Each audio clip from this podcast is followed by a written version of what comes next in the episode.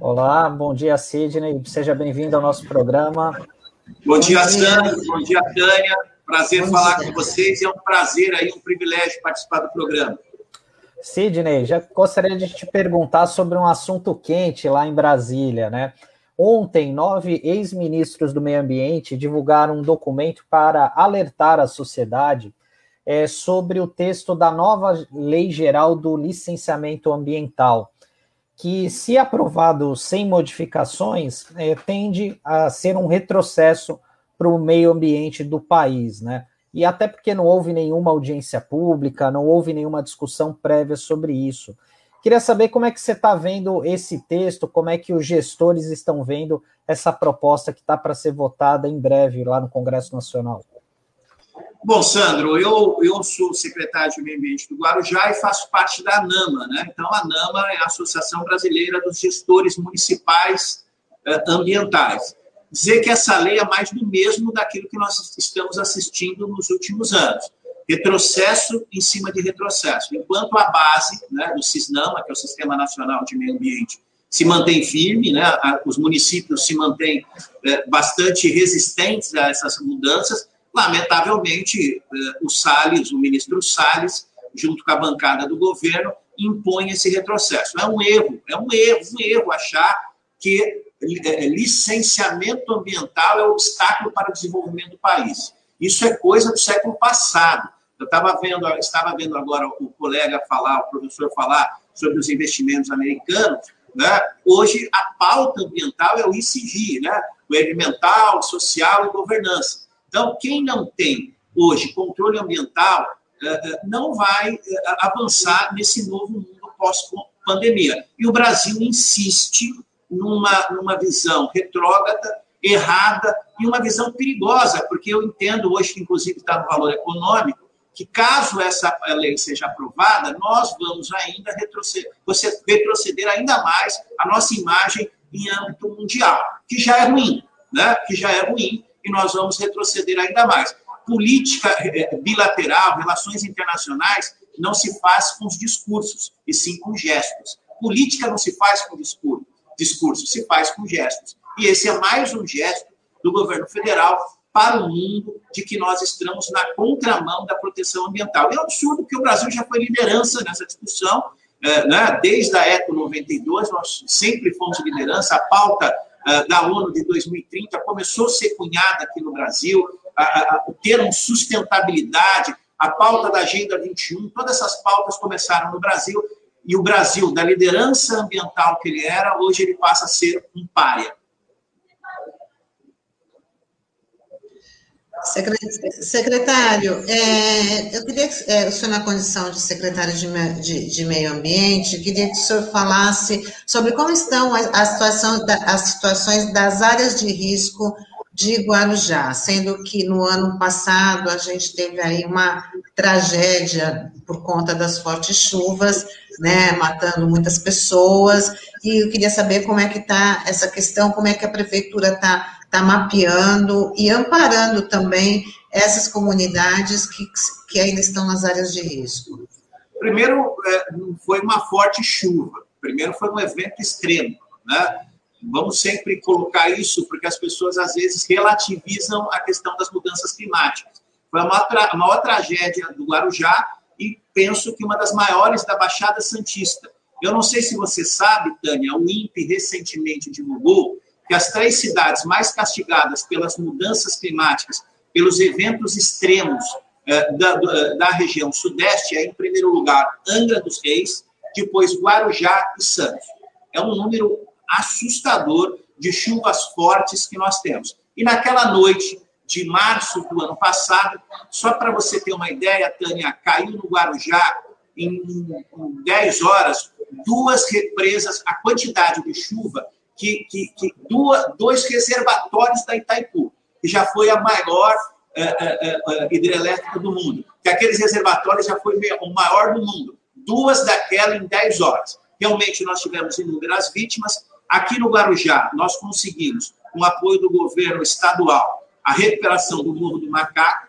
Nós estamos ainda colhendo dinheiro para tentar a recuperação do morro lá da Enseada, ali da barreira do João Guarda, que é o mais é, complicado, mas a Secretaria de Meio Ambiente, por meio de uma compensação ambiental, está contratando, ou terminou já de contratar o IPT, porque nós temos que é, é, atualizar o nosso plano municipal de risco, né, de redução de risco, por conta dos morros, e nós estamos fazendo especificamente um, especificamente um estudo dos, dos 12 morros, porque três tivemos vítimas, mas os outros nove, uh, temos nove morros ainda em situação bastante uh, calamitosa, dialogando com os proprietários para tentar fazer obras de contenção, que é uma, uma quantidade muito grande de dinheiro, e o município tem uma capacidade de investimento muito pequena. Já o Haddad, quando foi prefeito de São Paulo, escreveu um artigo científico maravilhoso sobre isso.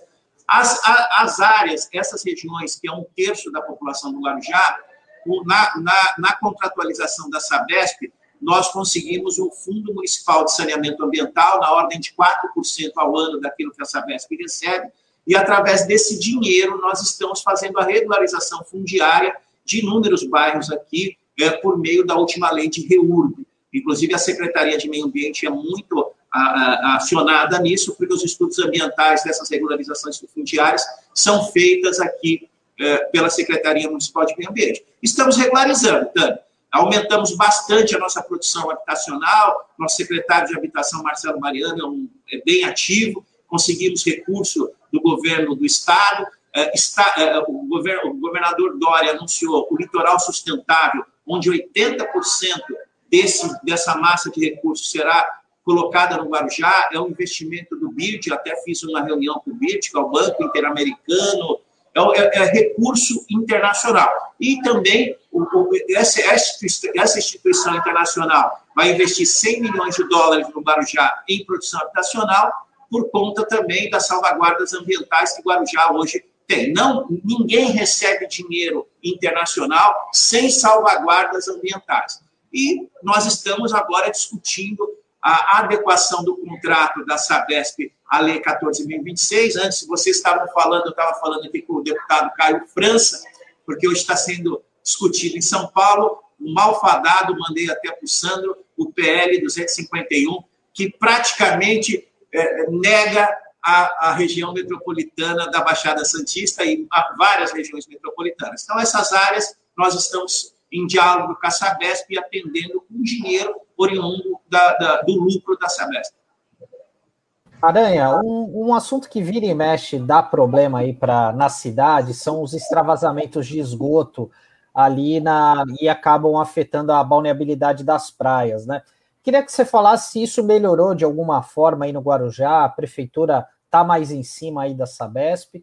E outra questão relacionada à fiscalização das empresas portuárias, né? Que a gente sabe que ali eh, tem que ter uma preocupação especial, obviamente, né, para não afetar a qualidade de vida da população. Queria que você falasse um pouquinho de como que está a atuação da secretaria em relação a esses dois aspectos.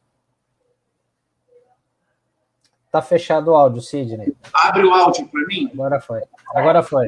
Ah, olha, é, primeiro a questão da Sabesp é algo que a gente encontra com muita, com muita intensidade. Aliás, eu mandei para você, terminando essa entrevista, eu começo a reunião do Conselho Municipal de Saneamento Ambiental.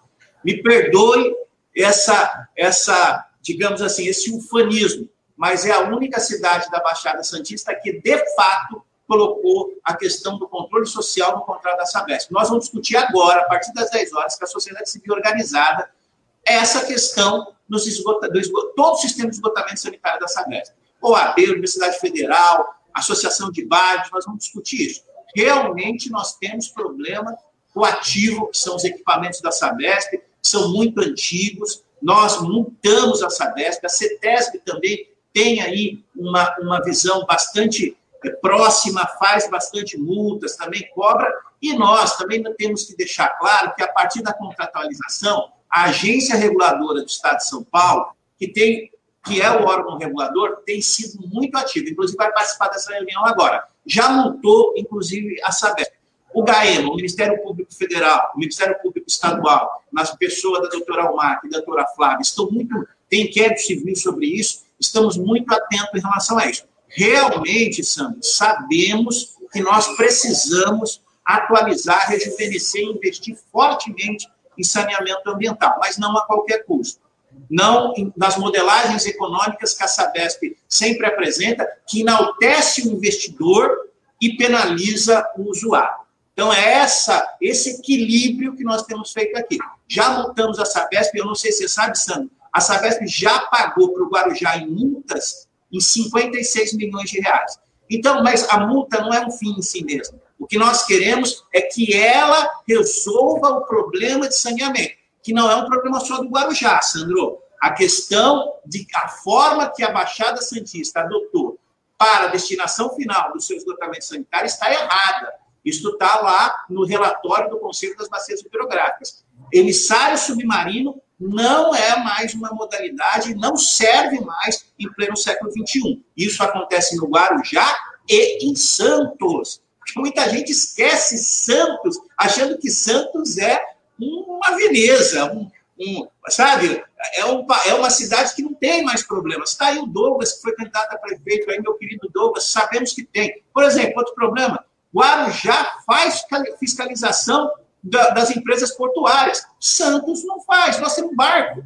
Me, me fala aqui, Sandro, quantas vezes a secretaria, meu querido amigo Márcio, que é secretário em Santos, me perdoe, mas quantas vezes Santos montou porto? Eu vou te falar, uma vez por conta dos boizinhos, porque deu Jornal Nacional. Eu falo isso para eles. Eu sou presidente da Câmara Temática, eu falo para Santos, vocês, vocês têm muito moldura. Nós, vira e mexe, nós mudamos as empresas portuárias. Nós temos o Atlas da Poluição com a USP. Nós estamos controlando a emissão de particulado aqui. Nós estamos começando uma nova pesquisa com a UNOeste do lado dos terminais graneleiros para saber qual é o impacto do particulado naquela, naquelas, naquelas famílias que vivem em torno. Não, isso não é um privilégio meu. Eu não inventei a roda a Secretaria Municipal de Meio Ambiente, desde a época do Hélio Lopes, que era secretário aqui, quando Antonieta era prefeita, sempre teve esse viés muito forte de controle e fiscalização do porto. Evidente que nós não temos perna para tudo isso. Alguns momentos é o que vocês estavam comentando do Carrefour agora, alguns momentos o IBAMA chega na frente, outros momentos a, a, a CETESB, existe uma, uma confusão. Quem multa? IBAMA, CETESB ou Secretaria Municipal de Meio Ambiente? Né? Hoje a tribuna fala da Carrefour, o IBAMA multou, mas não, no meu entendimento ainda deve ter uma multa da CETESB aí, porque são o IBAMA multa por conta do mar, mas tem toda a questão de drenagem de água pluvial que foi, foi afetada, que também controle de área contaminada de porto é, é, é, é a CETESB, a Agência Reguladora Estadual. E o março, como se, por exemplo, se, se isso trazer algum impacto na floresta urbana, a Secretaria Municipal também pode multar. Então, não sei se eu falei rápido, mas eu vou dizer para você que nós estamos bem atentos a isso aqui. Tá certo. O Sidney, tem um, dois comentários aqui do Fernando Luiz Dias Rodrigues. O Fernando, para quem não conhece, ele foi, fez parte da construção da Agenda 21 aqui em Santos, né, ligado aos sindicatos urbanitários. Aí ele está fazendo um comentário o seguinte: a passagem da boiada pelos Salles compromete nossa economia e tudo que o Itamaraty construiu em diplomacia pelo Brasil nos fóruns internacionais. E ele tem uma outra pergunta, não sei se você sabe responder, Sidney, que como você faz parte do colegiado dos secretários de meio ambiente da região, ele está questionando o seguinte: a Praia Grande também constituiu um conselho de saneamento. Ele não está funcionando? Você tem essa informação? Lá agora o secretário é o Serrano, né? eu não sei se é conselho de saneamento. Olha, Fernando, eu acho que Praia Grande construiu um grupo de trabalho para discutir saneamento e o Conselho Municipal de Meio Ambiente. O Cássio Navarro teve recentemente aqui conversando comigo e eu não tenho notícia que tem. Tanto é que a gente conversa bastante com as pessoas. Sobre essa questão do, da, da, do, do Salles, eu não sei se você sabe, Sandro e Tânia, o Guarujá tem algumas marcas. Né? O Salles é do Guarujá, vocês sabiam disso? Ele viveu a, a infância e adolescência dele no Guarujá, o pai dele tinha no Guarujá. Aliás, o Salles estudou na escola que meu filho estuda. Nossa, então, não sabia, não. O Guarujá dá coisa muito boa ao mundo, mas às vezes não dá coisa muito boa, né? Mas você está assim, autorizado a dar puxão de orelha, então. Não, eu tive com o Salles, quando, logo quando eu iniciei aqui o, o, o como secretário de meio ambiente, o Salles era secretário estadual. A gente teve uma reunião, eu, ele e o prefeito Suma. E ele é extremamente indelicado. Ele é aquilo que ele mostra na TV mesmo. Ele é um cara indelicado, grosso. Ele é um cara, assim, difícil, de difícil trato. É muito difícil o Salles, né? Por exemplo, eu, eu posso discordar do Penido, que é o secretário de Infraestrutura e Meio Ambiente atual, mas ele é um cara elegante, ele é um cara que você consegue conversar com o Penido. Como o Maurício Cruzadinho, que era do PP, também era um cara muito bom como secretário estadual de Meio Ambiente. O Salles, ele é aquilo. Sobre o que falou sobre Itamaraty, essa nova lei de, licitação, de licenciamento ela é tão terrível que ela vai criar o, o licencia, a autodeclaração no licenciamento. É que nem o imposto de renda. Então, por exemplo, você não vai mais submeter seus estudos aos organismos, aos órgãos ambientais para ele aprovar ou não.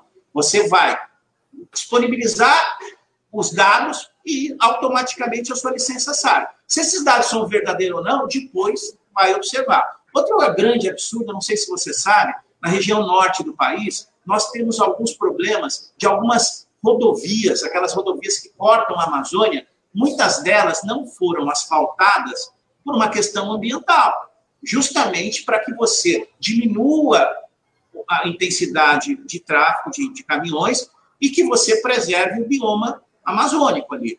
Com essa nova lei, olha, não mais precisa de licenciamento para asfaltar grandes rodovias. Não precisa mais. Automaticamente você pode asfaltar se, você, se, se ali se trata de uma grande rodovia. Por exemplo, você já viu a gente discutir, e se discute muito em EIA, é, passagem de animal, seja aérea, seja subterrânea, os efeitos das, das, das, franjas e das bordas na questão das rodovias. E essa nova lei ambiental simplesmente dispensa de licitação, dispensa de licenciamento 17 atividades. 17. Né? Construção de, de, de ET, estação de tratamento e esgotamento sanitário, que coloca, que manda o efluente tratado para corpo d'água, não vai precisar mais de licenciamento ambiental. Então você não sabe se aquele, se, se, se o resultado final ele é bom ou não. Por exemplo, aqui, como a gente sabe que, a CETES, que, que o resultado final dos emissários submarinos são ruins? Porque a CETESB foi fazer o licenciamento e viu. Nesse, nesse novo quadro, não precisa mais de estudo. Isso é um absurdo.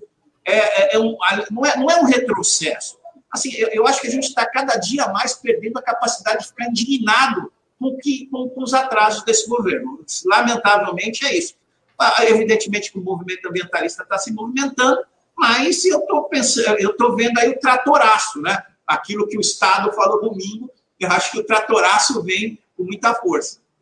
É verdade. Secretário, é, só queria, você que também já está chegando quase o final aí da sua, a gente vai tentar não atrapalhar o seu, seu compromisso, mas eu queria que você falasse duas coisas. A respeito do CONAMA, cuja missão do ministro do Meio Ambiente é acabar com os conselhos tão importantes aí do, do, do CONAMA, e você também tem participado de alguns encontros para falar sobre os aeroportos na nossa região.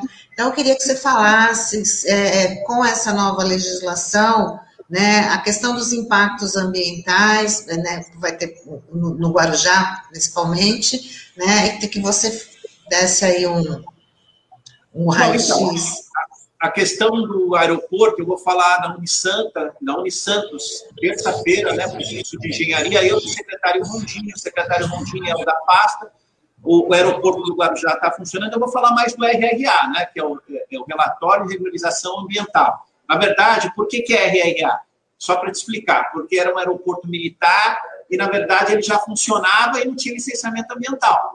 Agora, como ele já funciona, nós vamos fazer um estudo de impacto eh, de meio ambiente, para de, de impacto ambiental, para instalar. Nós vamos regularizar essa área. A Infraero tem ajudado bastante. Em princípio, vai, vai ter apenas uma supressão vegetal de pequeno porte, e a questão da, do ruído dos aviões, isso já foi é, discutido no EVTEA, então isso está bem encaminhado. A segunda pergunta, que, que é mesmo, que eu esqueci, que eu estou sobre, sobre, os, sobre a importância dos conselhos do, do, ah, do que é uma missão do Ricardo Salles destruir todos eles, né? Tânia Sandro, só para terminar. Em 1981, eu já eu já estava indo quase para o exército, porque eu servi aqui no segundo BC na época. O Sandro estava nascendo. A Tânia era estava estava no jardim de infância. Muito obrigada.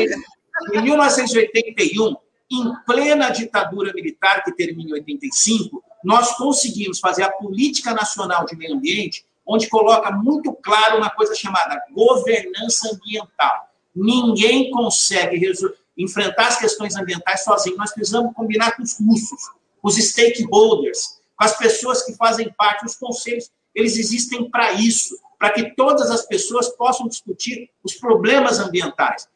Olha, 50, 60 anos depois, nós estamos conseguindo acabar com algo que a sociedade brasileira pulou em 81 contra tudo e contra todos.